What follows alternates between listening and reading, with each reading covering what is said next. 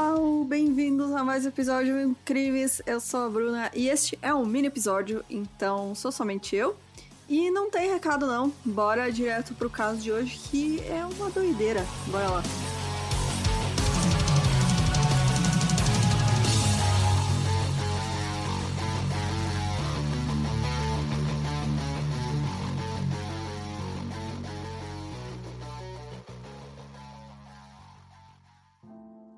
O Raj Mohamed Mesfewi.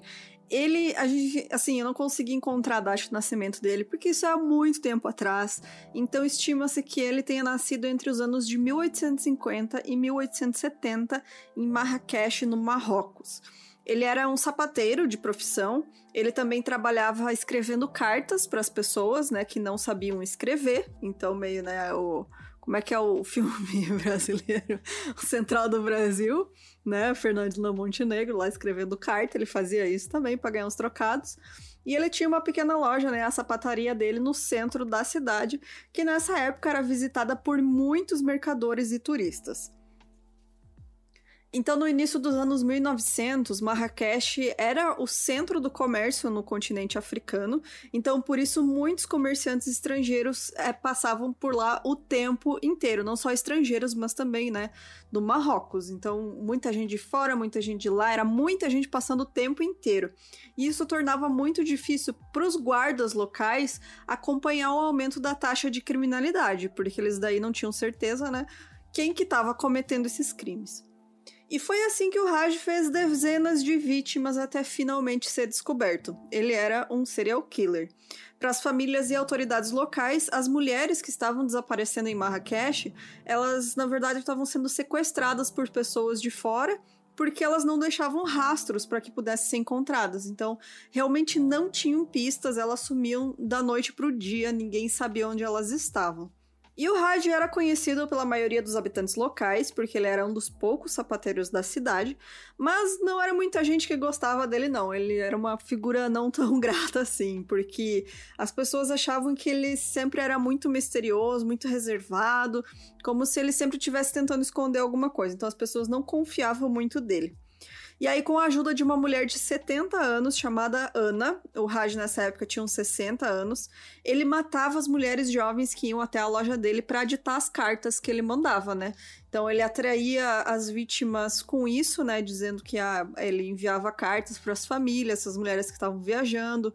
E aí ele é, usava drogas para incapacitar elas e decapitava elas com uma adaga. Isso em 1906 eh, foram por volta de 30 mulheres que já tinham desaparecido, sido reportadas como desaparecidas né, em Marrakech, e a família de uma dessas mulheres conseguiu refazer os passos conhecidos dela, conseguiram refazer né, toda a rota que ela tinha feito e levou eles até a loja do Raj. Segundo um artigo publicado pelo jornal The Times and Democrat, que é um jornal norte-americano, da Carolina do, Carolina do Sul, se eu não me engano, é esse jornal de 28 de junho de 1906. A família de uma das vítimas é, foi, fez isso, né? Conseguiu refazer os passos dela, e aí eles pegaram a Ana, que era essa senhora que ajudava ele, e torturaram ela até que ela confessasse que ele matava essas mulheres. E isso levou à descoberta de 26 corpos de mulheres decapitadas que estavam enterrados embaixo da loja do Raj. E daí, depois disso, ele foi preso e mais 10 corpos foram descobertos em seu jardim. Então, no total, 36 mulheres. É, acredito que se ele tenha matado muito mais que isso, né? Só, sei lá, onde, onde é que ele colocou, devia estar faltando espaço já no, no, na loja dele no jardim, né? A Ana morreu sob tortura e aí o Raj foi preso e também foi torturado. E assim ele confessou que tinha matado essas mulheres por dinheiro, apesar de muitas delas ter pouquíssimo dinheiro. Elas tinham, elas eram mulheres pobres, né, que só precisavam mandar uma cartinha. Então, ele matava pelo mínimo que ele podia, ele matava. Então, depois que ele foi condenado, ele foi inicialmente sentenciado à crucificação em 2 de maio de 1906 mas é, teve um clamor internacional, porque as autoridades internacionais consideravam uma sentença muito brutal para o século XX. Olha só que coisa, né? A, a cadeira elétrica não é brutal, mas é, a crucificação é. Né? padrões da época, então, isso foi alterado para decapitação. Olha que beleza. E aí, enquanto ele esperava essa sentença definitiva, enquanto resolviam todo esse impasse, ele foi torturado, né? Ele era levado todos os dias até a praça central da cidade, onde ele levava 10 chibatadas com um galho espinhento de acácia. Aí depois disso ele era levado de volta para a prisão, onde as feridas dele eram tratadas, né, com óleos e vinagres, que era o que eles tinham na época para cuidar das feridas, para que tudo se repetisse no dia seguinte. E a tortura dele era pública, as pessoas se reuniam na praça central da cidade para assistir a ele implorando por misericórdia. E aí, quando eles perceberam que o Raj já estava quase morrendo devido às lesões, afinal ele já não era tão jovem assim, é aí que o sultão, né, da época, ele assinou pessoalmente a execução do Raj e ele não seria crucificado e nem decapitado, ele seria emparedado vivo no mercado público da cidade. Então, basicamente, o emparedamento ele é feito quando você enclausura uma pessoa em um caixão, um pequeno espaço ou uma parede privando ela de água, comida, luz e oxigênio. Uma pessoa emparedada pode levar semanas para morrer. Podia, né? Levar semanas para morrer. Então é basicamente você faz um buraco numa parede grossa e bota a pessoa ali e ergue o um muro na frente dela e deixa ela lá dentro para ela morrer. É, e aí, em 11 de junho de 1906, uma segunda-feira, o Raj foi levado até a Praça Central para a execução dele. Ele sabia que ia ser morto, né, de alguma forma horrível. Ele só achava porque ele estava sendo levado todo dia para para levar as chibatadas, né? Ele achava que ia ser só mais um dia onde ele levava chibatada. Mas aí ele chegou lá, ele viu que tinha muito mais gente esperando ele na praça, ele percebeu que ele, né, tava, chegou no dia que ele ia morrer. Mas segundo né, o jornal Times and Democrat, é, assim que ele percebeu o destino que esperava ele, ele, lutou com quem estava segurando os captores dele e ele gritou por misericórdia, porque realmente é um destino horrível, porque você vai sofrer, né? Até morrer, não é uma morte rápida. E aí, essa multidão tinha se formado para assistir a execução.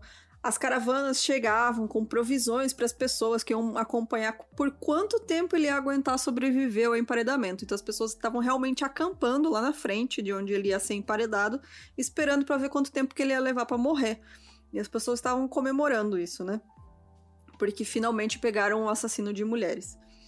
E aí o mercado principal de Marrakech, ele tinha umas paredes bem grossas, e em uma dessas paredes, né, de frente para o mercado, foi aberto um buraco com 1,80m de altura, meio metro de largura e meio metro de profundidade, um pouquinho mais de meio metro, né, uns 60 centímetros. Ele já era um homem, né, na casa dos 60 anos, ele não era muito grande, e por isso esse espaço era o suficiente para ele se mexer um pouco. É, eles não queriam que ele sufocasse tão rápido, né, queriam que ele sofresse, e por isso o espaço era só um pouco maior do que o necessário para que isso acontecesse. É, nesse buraco também foram colocadas correntes presas em ganchos que eram para que ele não se abaixasse enquanto a parede era erguida na frente dele. E assim a multidão de pessoas podia ver ele durante todo esse tempo que o muro ia subindo. Eles conseguiam enxergar ele até que tampasse tudo. O Raj foi jogado no buraco e preso nas correntes, e aí as pessoas já estavam alucinadas, gritando, jogando coisa nele. É, os caras esperaram as pessoas jogar coisas nele e aí começou o emparedamento, né? Quando as pedras chegaram na altura dos joelhos dele, o carrasco se aproximou e deu pão e água para ele. E assim a parede foi sendo erguida, né, com pausas para que ele comesse e bebesse água e assim sobrevivesse por mais tempo. Eles não queriam realmente que ele morresse no mesmo dia, né? E tudo isso acontecia enquanto a multidão de pessoas assistia e gritava, xingando ele por seus crimes e comemorando que ele estava finalmente sendo é, recebendo a sua punição. E aí, quando a tumba finalmente foi fechada, as pessoas se aproximaram para ouvir né, os gritos abafados dele atrás das pedras. E aí, cada vez que ele gritava lá dentro, a multidão do lado de fora gritava e comemorava em resposta. Então, segundo os relatos, ele passou dois dias gritando sem parar enquanto as pessoas do lado de fora acompanhavam. Então, cada vez que os que estavam mais próximos da parede escutavam os gritos abafados dele, essas pessoas começavam a comemorar e gritar de volta xingando ele, e era um efeito manada, assim, né? Todo mundo gritava e comemorava quem estava lá no, na, na praça da cidade de Marrakech. E aí, na quarta-feira, 13 de junho de 1906, aqueles mais próximos da parede, né, começaram a falar que o homem, que agora era chamado de morto-vivo, ele apenas estava gemendo. Até que então os gemidos finalmente pararam e a multidão xingou ele por ter morrido tão cedo. Então eles reclamaram porque eles ficaram lá esperando passar mais dias, né, com toda aquela festa, porque virou uma festa, basicamente, estava todo mundo lá. E aí acabaram xingando ele porque a diversão acabou porque ele morreu tão cedo assim. Então é isso, gente. Eu achei esse caso uma loucura. Eu, particularmente, não conhecia. Então fica aí uma anedota histórica também para vocês, né? Um serial killer do Marrocos que teve um destino horrível. E se você tiver sugestões de caso, manda pra gente no e-mail milcrimes@gmail.com entra lá no nosso site. Eu tô começando a colocar os nossos roteiros lá no site para você que quiser ler. E aí vão ter as imagens também que a gente fala durante os episódios, que a gente não fala também, mas eu achei importante colocar. Então eu tô botando o roteiro na, intre... na íntegra lá para vocês. Não tá em ordem, nenhuma ordem específica, eu só tô colocando de acordo com o que eu vou vendo aqui no nosso drive. Então, para quem gosta de ver, né, o que, que a gente escreveu, é... e vai ter o episódio em cima tocando caso você queira ir acompanhando. E também a gente vai colocar links, né, para vocês darem uma olhada, assim, é, documentários, enfim, tudo que a gente comenta durante o episódio. Então é isso, gente. Muito, muito obrigada. Apoie o meu crimes, ajude a gente a crescer. E beijo, até semana que vem. Tchau, tchau.